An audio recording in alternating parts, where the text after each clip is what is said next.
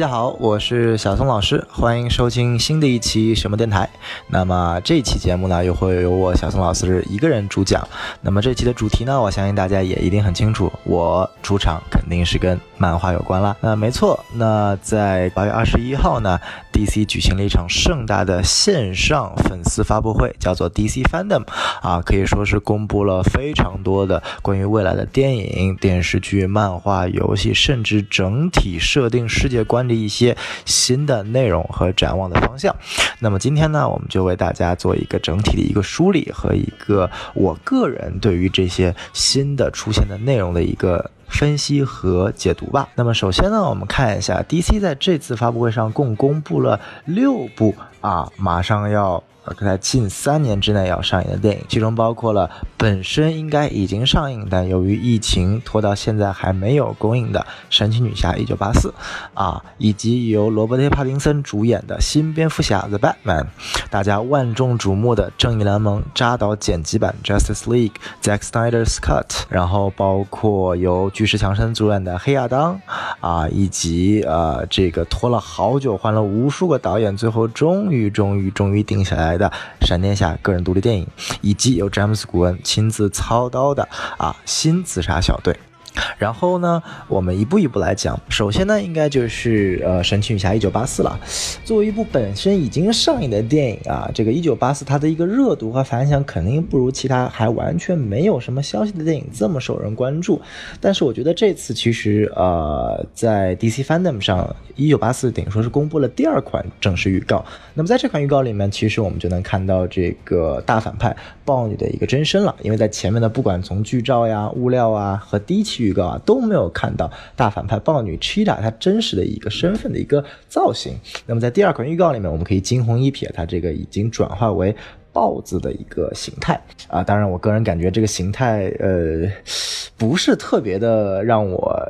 有感觉吧啊，当然可能本身它这个豹子形态也很难去在真人的呈现。那么其实我更加好奇的是，作为一个啊只是能力加强性的这么一个角色，它如何去塑造在这个版本里面豹女的一个起源？因为在漫画里面它有很多重塑造，甚至在某些塑造里面，豹女的速度是超过了闪。闪电侠的那豹女，她本身的一个呃能量来源也是来自于以一个崇拜啊豹子为信仰的一个神啊一个神的给带来带来的一个力量。所以说，在这个版本里面，怎么去描写豹女她成为一个反派的起源，芭芭拉·密涅瓦和神奇女侠之间的一个关系，是我觉得这部影片当中我比较期待的内容。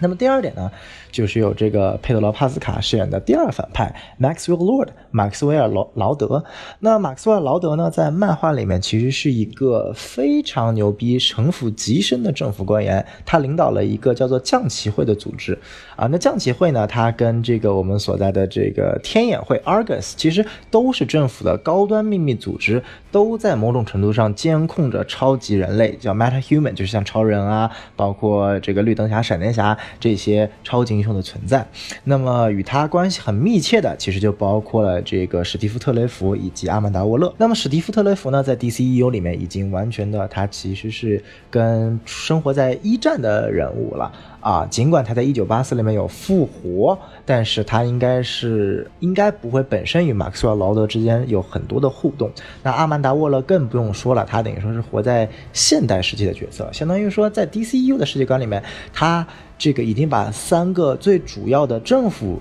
层面的一个三个主要人员全都拆分在不同的时代了。啊，特雷弗在一战时期，啊，马克思韦尔劳德在一九八四年，而阿曼达洛勒在当代时期，这个我觉得是一个非常有意思的一个变化。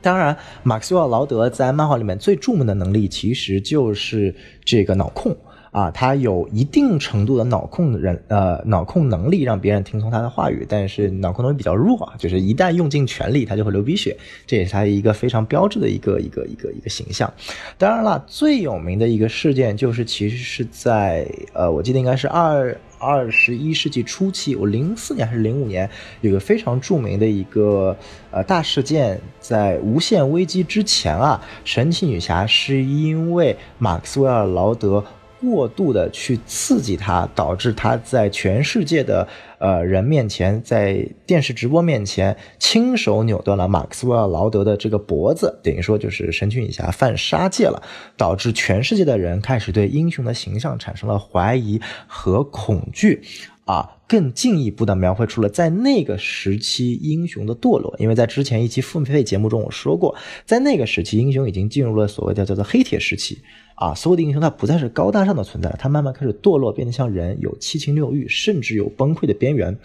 所以说呢，在这部里面，我们其实也很好奇神奇女侠会与马克斯韦尔劳德之间的一个关系。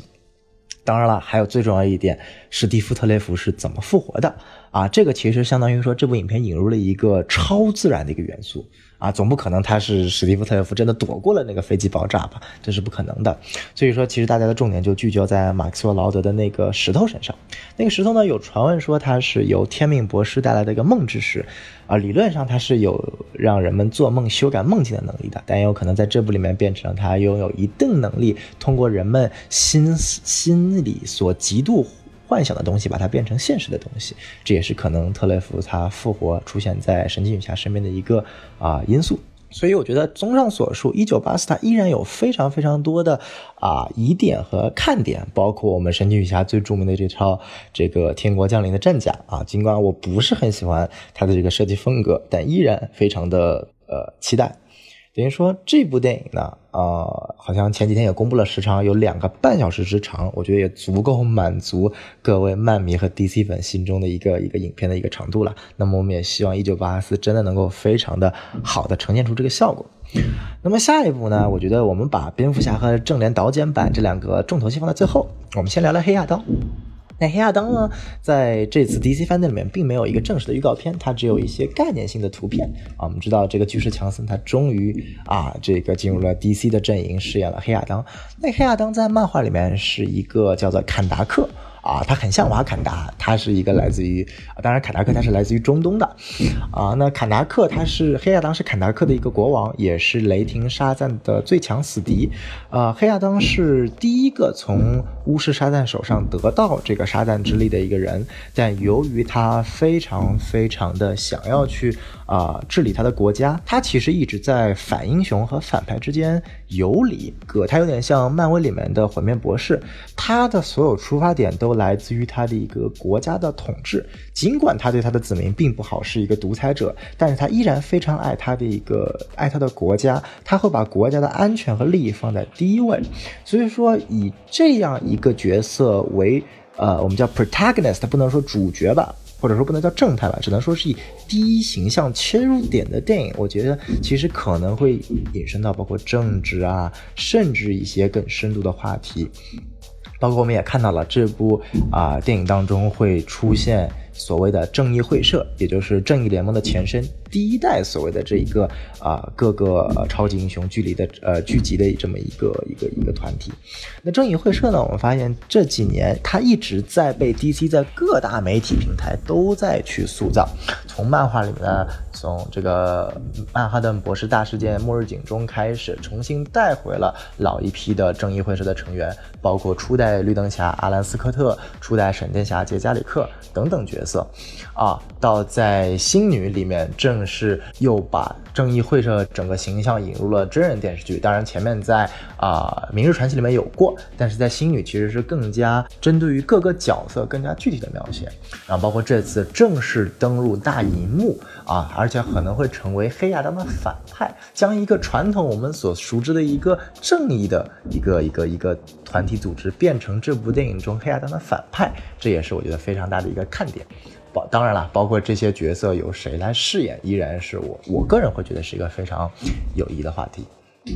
然后接下来看一部闪电侠，闪电侠同样跟黑亚当一样，它没有具体的预告片啊。当然了，它这部电影终于能定导演、定剧情、定档，就让我非常非常开心了。那其实这次闪电侠给我的惊喜特别大，特别大。首先第一点，它是由小丑回魂的导演来指导的，那至少我觉得他在一个呃。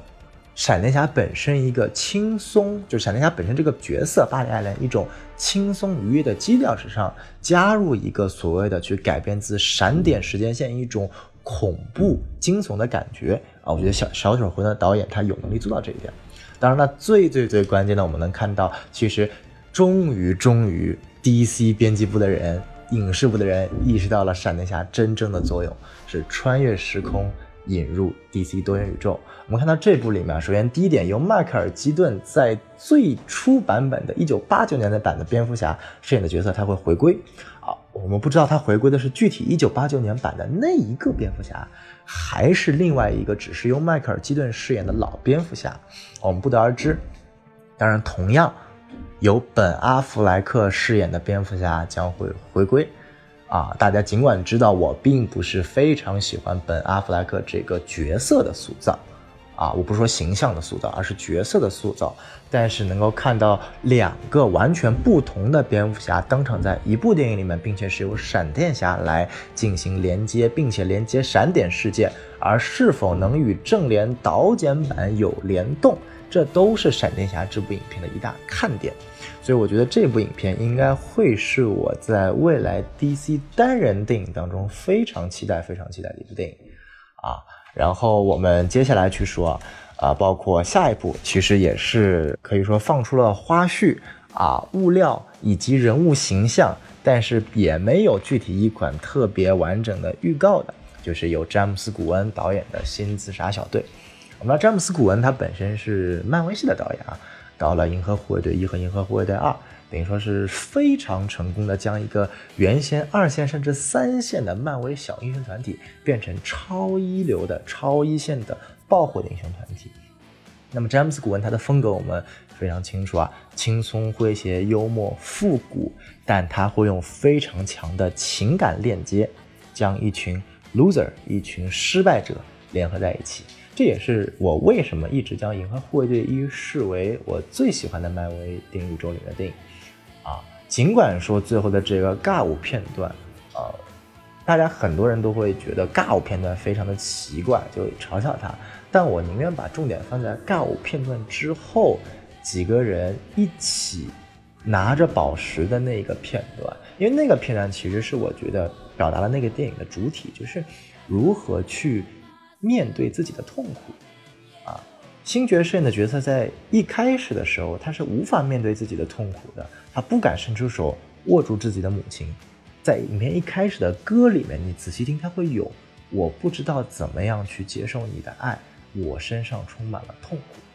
而在影片最后阶段，通过非常强烈的视觉效果，星爵其实是最后在那一刻意识到了这个船队的重要性，他接受了自己的痛苦，才能够最后战胜反派。这也是我觉得，呃，詹姆斯·古恩他特别厉害的一点，因为在他自己的访谈里面他说过，为什么能这么传神的把星爵的这种孤独感、怪癖感写出来？因为詹姆斯·古恩他自己就是这样的人，他通过自己的亲身经历，自己就是这样的一个怪咖，去描绘电影。啊，尽管我们知道他有很多在电影外面的事情，我们不去谈论他是真是假，有多久。但我觉得，在从一个电影导演本身的一个情感表达上，他是非常成功的。那么这次新自杀小队，我们看到可以说是对于自杀小队这个 IP 的软重启，他完全的抛弃了第一部的这个一些故事段落啊，可能就保留了包括 Rick Flag 啊、哈利奎因、阿曼达沃勒，包括回力包回力包队长这几个角色，其他角色完全的采用了新的角色和演员啊。去饰演一个完全全新的故事，让我感觉到回到了是八十年代，一样是八十年代复古风，甚至有点那种越战时期的一种感觉啊！而且从目前的物料和花絮来看，并不知道这部影片的反派有谁啊？反派是谁？有很多传闻说是由那个叫 Starro the Conqueror，就是叫征服者海星魔，一个一个一个非常奇怪的一个一个生物，通过附身在人的脸上控制人啊，就一个海星的样子。至于是不是我们不得而知啊，但是至少从目前放出来花絮上，呃，整个自杀小队至少有超过十五到二十个角色。那么这么多的角色，其实非常难的展示出来。那我觉得詹姆斯·古恩应该是做好准备了，在影片中的前二十分钟至少要爆掉一半的角色啊，也真真正正的去完美诠释了什么叫做自杀小队。因为我们知道，在第一部自杀小队里面，真正的。死去的也就火箭大王，而最后的这个喷火那个人虾，我忘了叫什么了。他其实是为了团队而牺牲的，他没有真正的体现出来自杀小队在漫画中那种尽管风格非常的幽默，但是死亡常常伴随于整个队伍的这种感觉。我觉得，呃，是否？詹姆斯·古恩可以在这部中表现出来，是我值得期待的。那最后不得不说啊，这个哈利·奎因的造型，经历了猛禽小队那烂了吧唧的造型之外，再次让我们感受到了哈利·奎因这个角色的魅力。他一袭红裙的装备可以说是，啊，还原了哈利·奎因一开始登场在九二年啊经典的蝙蝠侠动画系列的造型。那具体整个角色的诠释，我觉得我们还等待第一部这个第一个新自杀小队的预告片登场而去看吧。那么除了我前面介绍的这些之外呢，啊，包括雷霆沙赞的第二部以及海王二的第二部这些电影呢，它其实都有官宣，但是具体并没有放出任何的物料啊、信息啊、内容啊。所以说啊，在这里我们就不对这两部电影做过多的一个阐述。那么接下来呢，就是我们这次电影的两个重头戏了，一个正联导剪版，一个蝙蝠侠。那我们把一个最具有争议的正联导剪版放在最后吧。我们先说新蝙蝠侠。那么新蝙蝠侠呢，对于我来说，真的不能算是真香。为什么呢？因为我从一开始就觉得它是一部非会非常优秀的电影。呃，其实我们去看这部电影当中，它整个体验的一个效果啊，从一开始由马特·里夫斯来导演，它其实就已经说明了这是一部聚焦于蝙蝠侠侦探风格的一个电影，所以它更多的符合其实尼欧努尔，也就是所谓的新黑色电影的一个范畴啊。我们不是说这部电影会变得有多黑暗，当然上。这个电影从预告片看来是非常的黑暗，但我更多的其实是很想看到蝙蝠侠作为侦探的一面，他逐步拨开疑云去寻求到最后一个真相的这么一个阶段过程。这其实是目前为止没有一部蝙蝠侠的影视作品做到的一点，这也是我特别期待的一点。那么，呃，关于罗伯特·帕丁森的造型啊，那我就不用多说了。真的是一个从定妆照被骂死，直到最后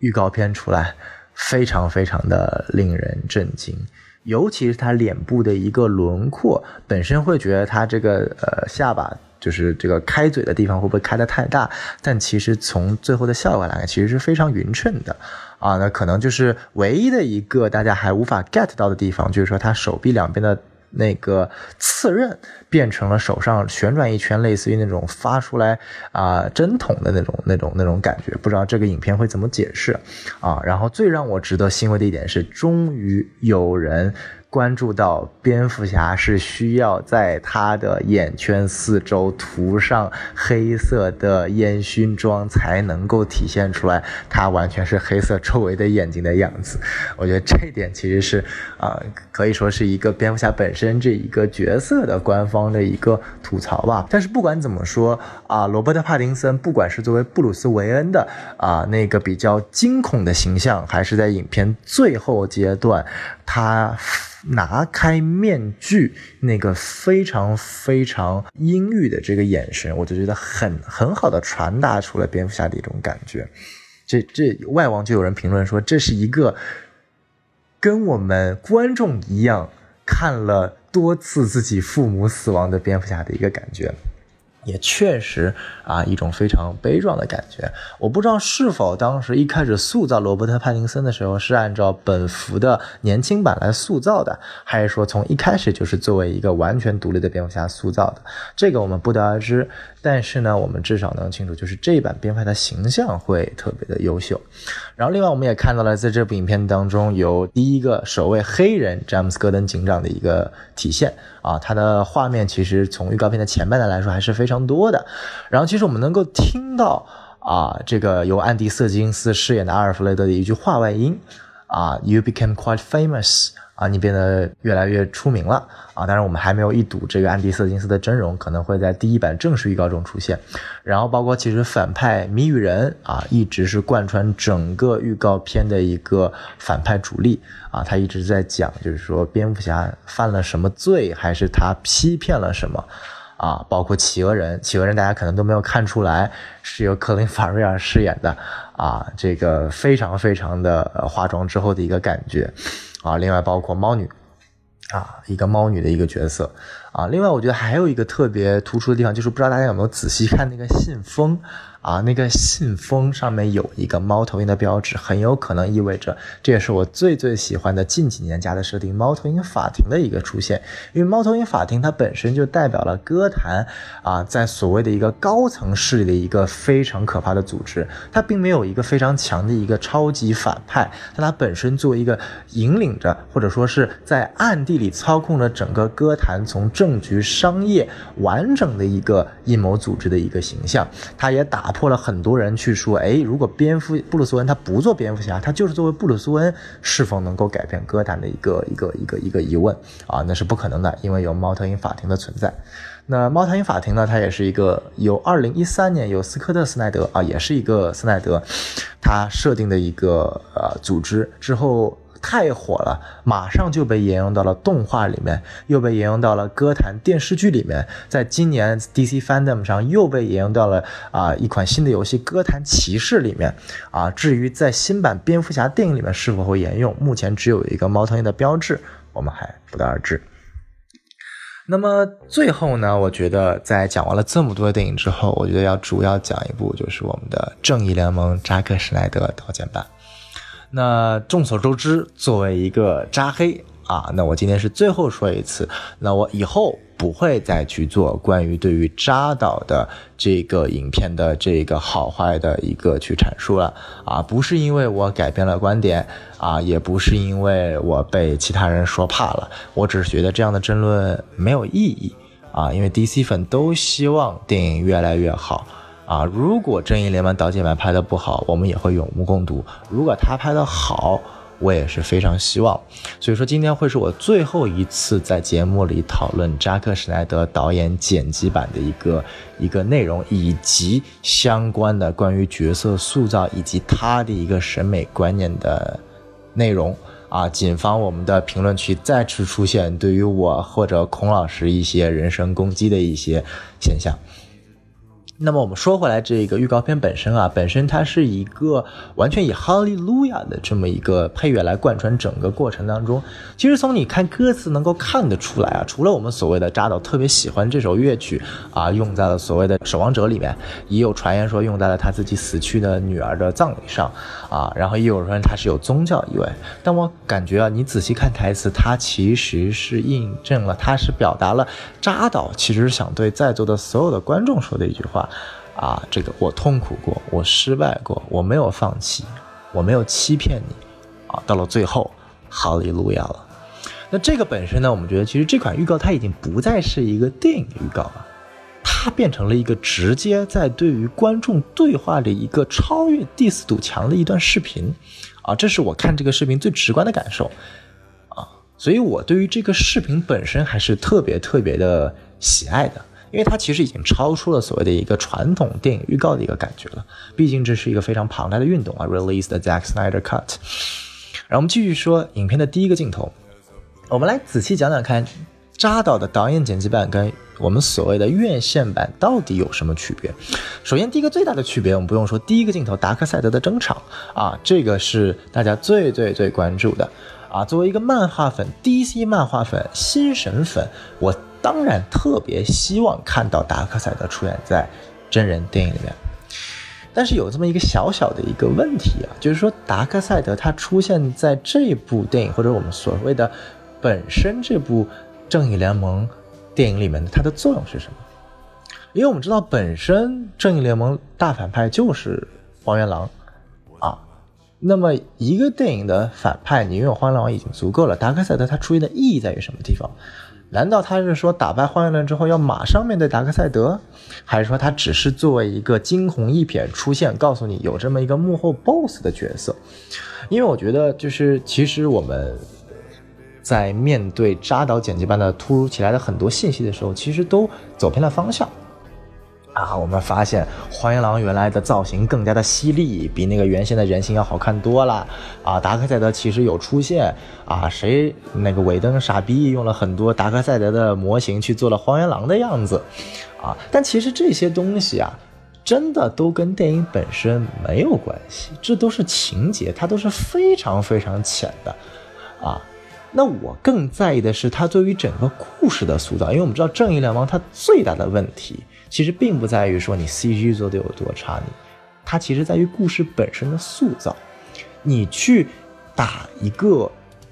荒原狼一样的这么一个没有任何角色魅力的反派，而去贯穿整个故事主线，本身是一个很奇怪的尝试。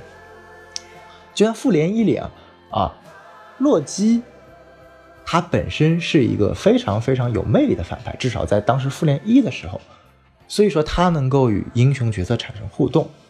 但是我们看荒原狼啊，不管从原先那个非常丑的造型，还是现在这个很犀利的造型，它都逃不开一个词，叫做 CGI monster，就是由完全由电脑画面制成的一个怪物角色。这样的角色，它本身是没有任何角色魅力的。它可以作为草杂杂兵出场，它可以作为一个角色某一个环节的障碍出场。就像复联四里面的灭霸的四个子孙啊，你你会记得那四个子孙什么样子吗？你你你可能不大记得了，因为它并不重要。它不是由一个突出演技的演员去饰演的，他只要找四个特型演员，动作捕捉一下就出现了。这种角色只能作为杂兵，或者说作为练级用的，就像灭霸，灭霸一定是有一个 Josh Brolin 一个著名的演员去饰演的，因为这个角色在他凶狠的外表背后，他有一套完整的理论体系，这是需要有一个有人脸的样子的角色来塑造的。而目前我们看到在这版预告里面，不管是荒原狼新的样子，还是达克赛德，以及惊鸿一瞥的所谓的迪萨德。都没有让我们看到这个角色他本身一个是由谁来饰演的一个人形，而我看到就是三个就像游戏里出现的大 BOSS 一样，它很有震慑感，它的艺术性很强，它能够让我感觉到，哎，扎导用了漫画的角色，但是它对于整个故事的塑造到底有没有帮助呢？我如果觉得如果真的这一点没有处理好，其实这会是扎导剪辑版一个非常痛的痛点。啊，我们先说这一点，然后我们接着往下看，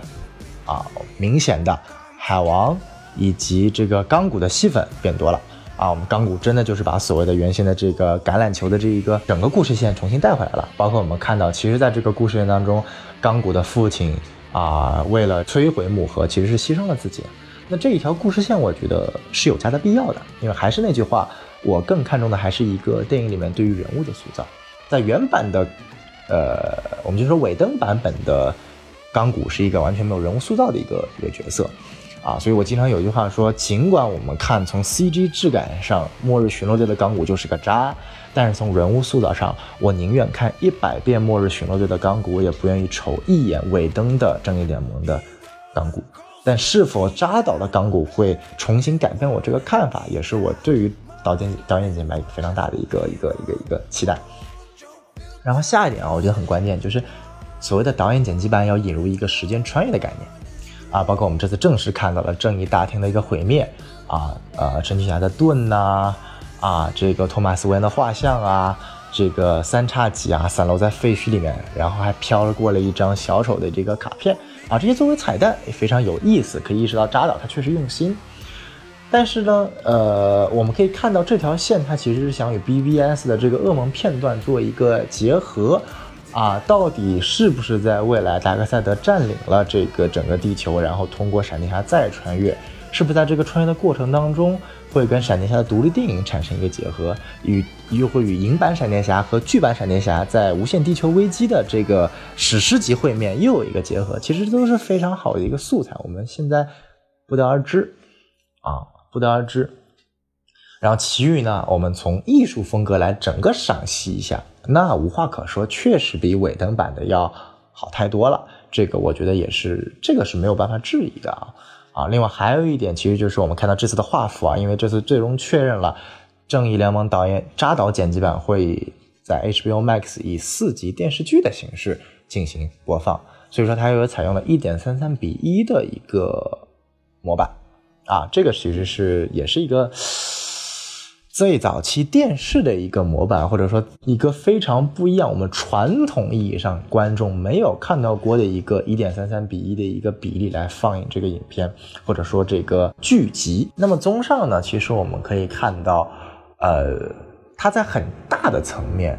它并没有改变太多的一个故事线的走向，它更多的是在美术风格、人物造型塑造和一些细微的层面做了一个天翻地覆的一个调整。包括我们甚至看到了这个蝙蝠侠啊，他手臂啊挡住了这个天启星泪魔的炮击啊，有人就说这这一个镜头就体现出来这个蝙蝠侠哎比原版的剧版里面的蝙蝠侠。要要勇敢的多，这点我也承认啊。剧版里就是在原版的这个院线版的正义联盟里面，蝙蝠侠实在是太垃圾了啊！当然了，这个走两个极端嘛，BVS 的蝙蝠侠是走一个极端的，那剧院线版的尾灯版的是走另外一个极端的。那我们其实就其实是在期待一下，在导演剪辑版里面的本福它是一个什么样子的一个存在。呃，那还有一点其实就是超人。啊，超人这个角色呢，我们知道，按照扎导原先的塑造，他是要在第二部杀死超人，第三部复活超人，变成一个完整的超人三部曲，啊，去体现出来超人的一个由被食人唾骂到死亡到复生，变成一个最后传统意义上漫画里超人的一个形象，就扎导他所谓的在字面设计上一个完美的一个人物弧啊。我前面节目也说过了，我并不喜欢这样人物弧的设计，因为每一部电影本身它是一个独立的存在。啊，当然这个我们不去过多说了啊。我们也看到了在这部里面当中啊，黑衣超的出现啊啊。当然，我觉得这些东西其实作为我看来没有太大的调整，他只调了一个色，把红蓝衣服变成了黑衣服。要知道，在原版钢铁之躯里面，在那个完全没有受到任何阻碍，没有受到任何挑战。而完整拍出他想拍的《钢铁之躯》里面，扎导依然没有解释那件制服来的原因、理由以及它为什么是红蓝色的。我们自己去想一想，超人是怎么获得那件衣服的？他没有去努力通过他的努力获得这件衣服，对于他来说没有任何的意义。他只是因为跟他父亲说了一句话之后，他就获得了那套战服。那仔细想一想，克星所有的战甲、战盔、战服。战衣全是灰色、黑色的，那为什么只有那一件衣服是红色、蓝色？这是不符合逻辑的。所以说，在原版的电影当中，扎导其实他已经 assume 了，就是他已经就直接告诉观众说：“我知道你们所有人都知道超人衣服是红蓝的，那我也就不管了。我在所有其他地方都把超人这个神话打破，把它重塑，把它解构，但是这个衣服我就懒得解释了，我就直接抛给你，告诉他他成为超人了。”但是呢，这个在剧作层面上，我当时看的一点特别不舒服的一点，就是他为什么获得了这件衣服？他凭什么获得这件衣服？他没有靠自己的任何努力啊！他红蓝色意味着什么？他不断的告诉我们，这个 S 意味着 hope，意味着希望，但是他没有通过希望的象征而获取到这件衣服。那么同样的，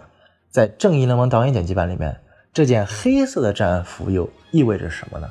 因为我们知道，在原版里面是超人经历过了死亡之后，他变成了长发，然后拿出了一件这个在孤独堡垒里面啊存在的一件黑色的一个能源服去打毁灭域。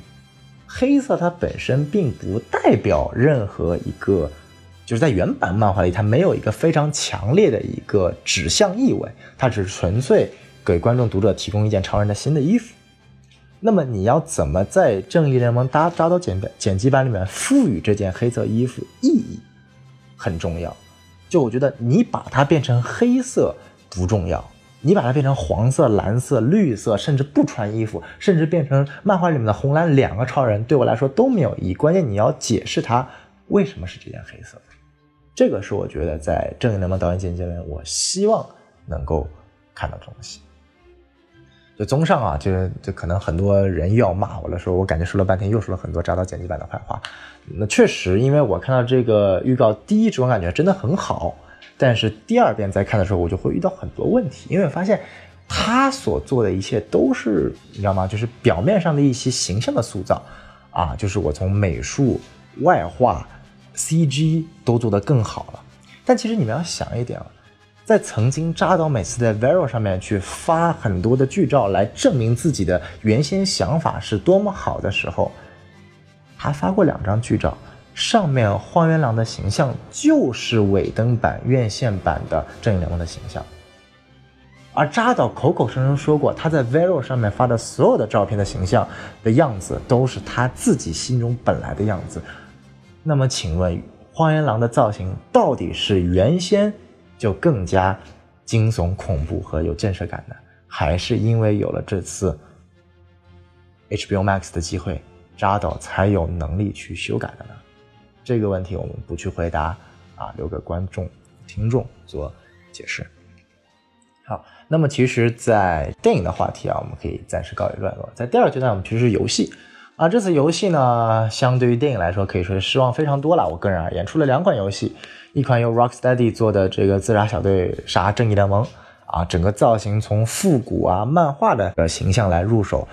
摒弃了 Rocksteady 本身的这个阿卡姆三部曲的一个写实的一个形象。啊，呃，我们不能说它不好吧，只能说一下子可能大家都期待的是 Rocksteady 又能有一款非常写实、非常震撼的一款游戏，但是这次我们看到是一款非常浮夸啊，可能非常呃剧情现在还不得而知呢，好像就是正义联盟的成员被脑控了，让自杀小队要去跟他们做对抗的一款一款一款一款 RPG 游戏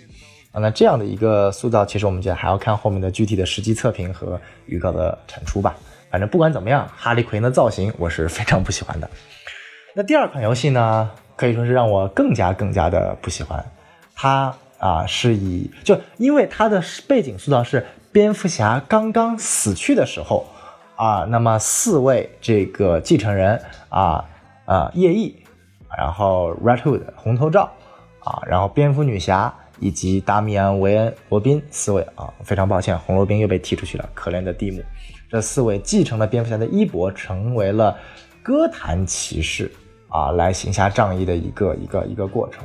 因为我们知道，在前面的阿卡姆三部曲的结局是蝙蝠侠他死亡了，或者说就是炸了嘛，之后就大家都以为死了，所以我本来以为这是接着下一步去说的，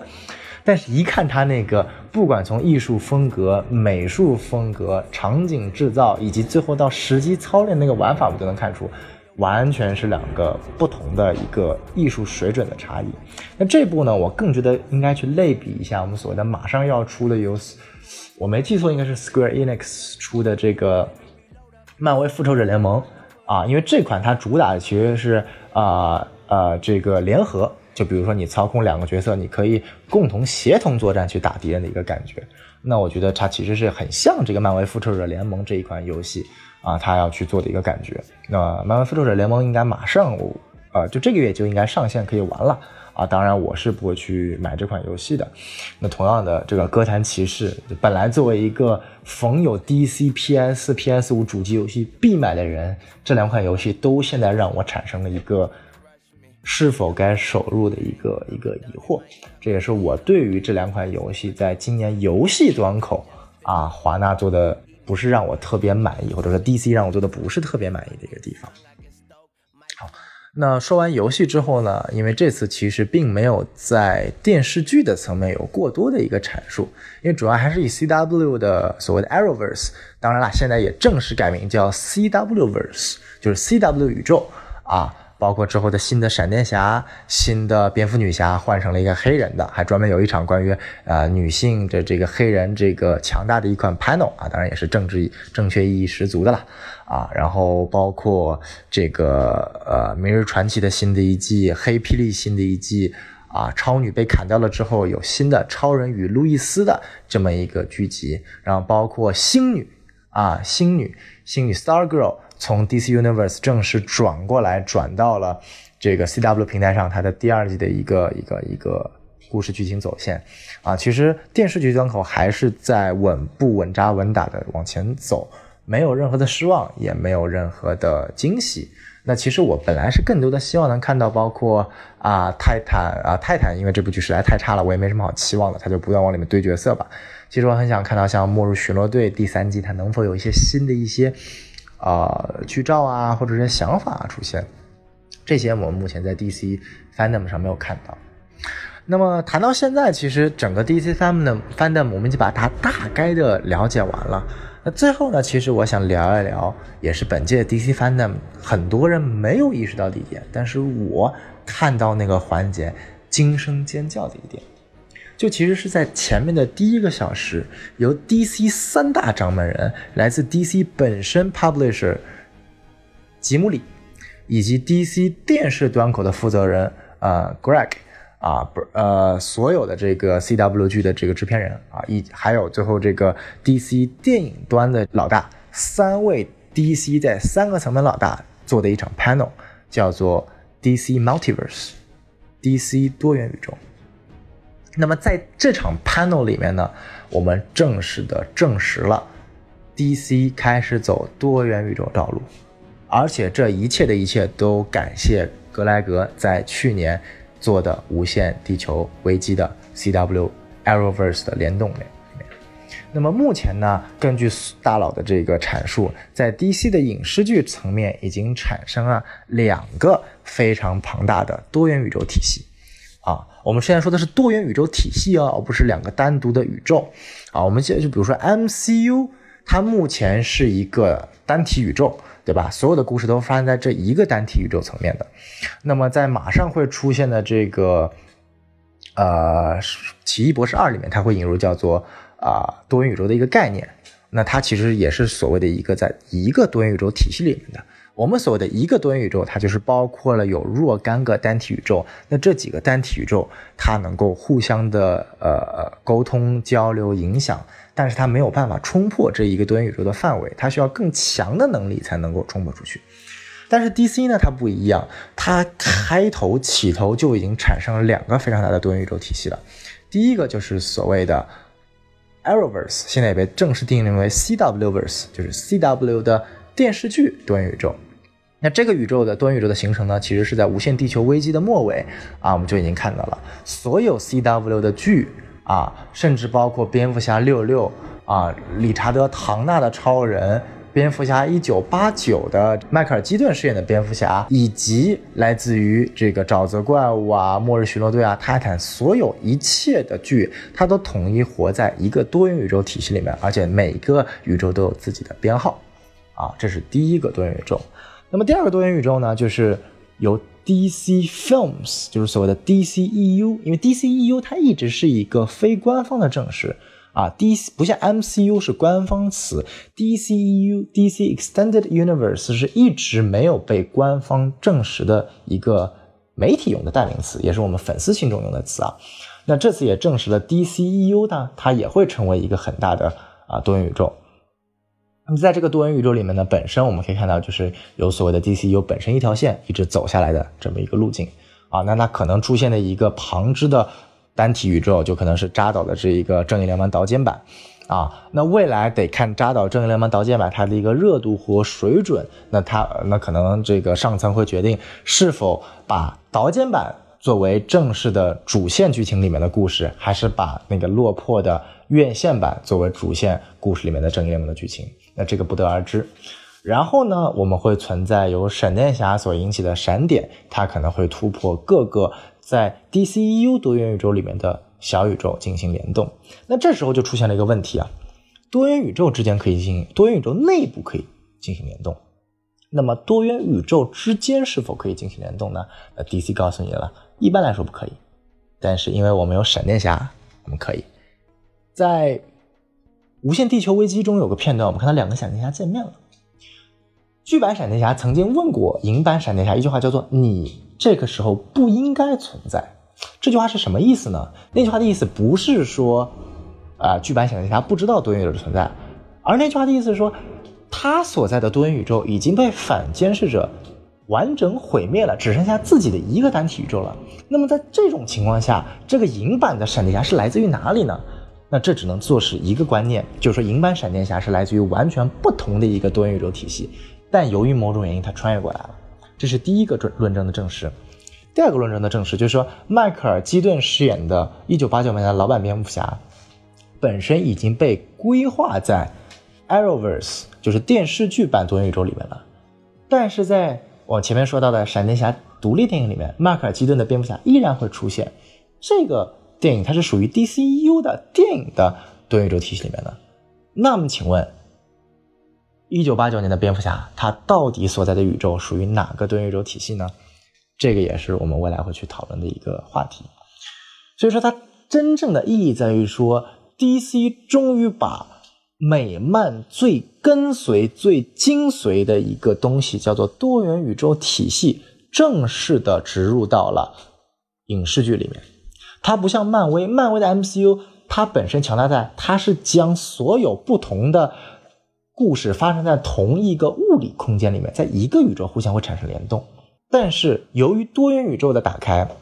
我们可以看到，可能未来罗伯特·帕丁森的蝙蝠侠会与本·阿弗莱克的蝙蝠侠、与迈克尔·基顿的蝙蝠侠，甚至有一天与克里斯蒂安·贝尔的蝙蝠侠进行联动。可能未来就会出现真正的真人电影的蝙蝠侠 啊，Batverse 啊，不是 Spider-Verse 了，是 Batverse。这个其实是非常非常有意义的一个话题和有意义的一个展望未来。而这一点是由 DC 先打开来的，而不是漫威。这也是我觉得在这次 DC fandom 上，fandom 上我真正真正觉得特别有价值的一点。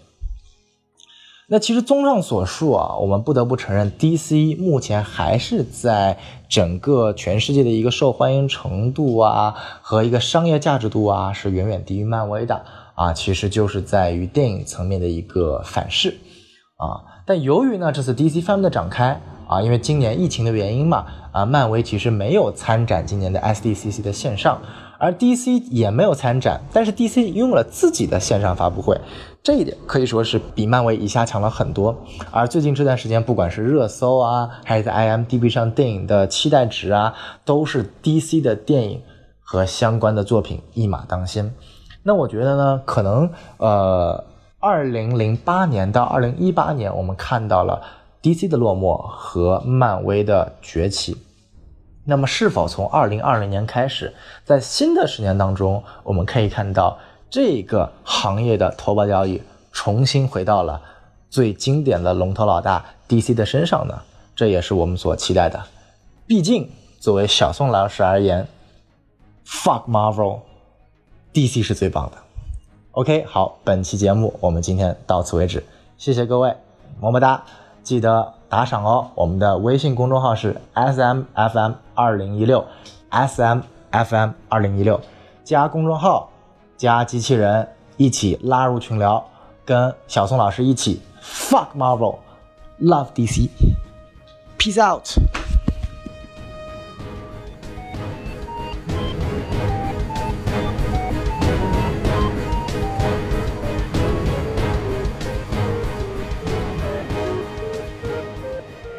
天下，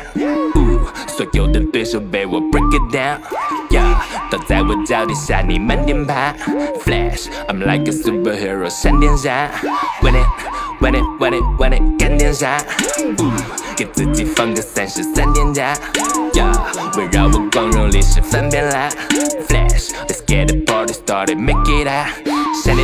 hot，Send it。想念想念想念，Hit that beat right now！我的足迹你们脑子听得坏掉，全部都是怪叫，谁会觉得太早？这个赛季欢迎来到我的赛道，脑子背的快跑，谁都把它拽到，东西别人一直都是你的爱好，他们待的太吵，腿不如的太少，你们每个都是中国黑帮代表，Let's make it bounce down！哪里造？无聊去谁家里闹？Bow wow 绕，上被举报，全部错掉的谁没点料？他们只顾着笑，全部都打水漂，所谓的勇士全部在当嘴炮，可不真的搞不懂为什么那么多的傻逼还不去找神经科的大夫抓点药？喂喂，来的 wind way，你来不住的后卫，No way！fake fake，对我见的往前后退。OK OK，写个在乎谁的球鞋没有你的贵，就凭你们会和的配合的程度对我来说全都无所谓，不和你弱我好像没个怎么。闪电侠，所有的对手被我 break it down，yeah，都在我脚底下，你慢点爬。Flash，I'm like a superhero，闪电侠，Win it，Win it，Win it，Win it，干点啥？给自己放个三十三天假，yeah，围绕我光荣历史翻篇啦。Get the party started, make it out. Send it, send it, send it, send it. Flat, flat, flat, flat. 是个前后眼红的赖皮狗，快快快快！保持快乐，不同的价值观，不都帅帅帅帅！我的帅，我自己看，你不玩，你不管，该该该该！该点爆点爆点喽，别再寸头，闪电侠的暴扣。我才知道第一，气不打不敌不罢休，掌握你们的有酷狗。我在旁带去自由的孩子，我金拳头，记得昨天粉丝苦头。前面写着的水平爆出激烈，我迈向腐朽，记得我们舌头，对面就是快快钱，才能定的点，毕竟出师壁垒里风行，绝不给你演，才能你们钱，参见我的，怀疑我的，期待让你付出代价，back home 别浪费时间，在我的基地世界，美国欣赏花瓶，这片眼外是 what you say，这边绝非自动屏蔽，少年太大，此时不下。下。所有的对手被我 break it down。倒在我脚底下，你慢点爬。Flash，I'm like a superhero，闪电侠。Win it，win it，win it，win it，干点啥？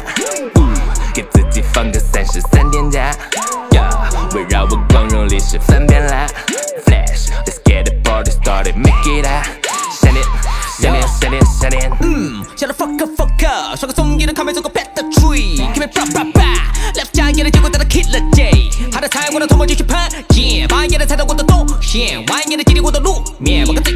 立，看绩，抗你参加的牛逼，别的小比可以，终于到过场场，我不客气，送给想要的随便拿，我我随便加，跟我 call me 都变闪电侠。所有的对手被我 break it down。倒在我脚底下，你慢点爬。Flash，I'm like a superhero，闪电侠。Win it，win it，win it，win it，干点啥？给自己放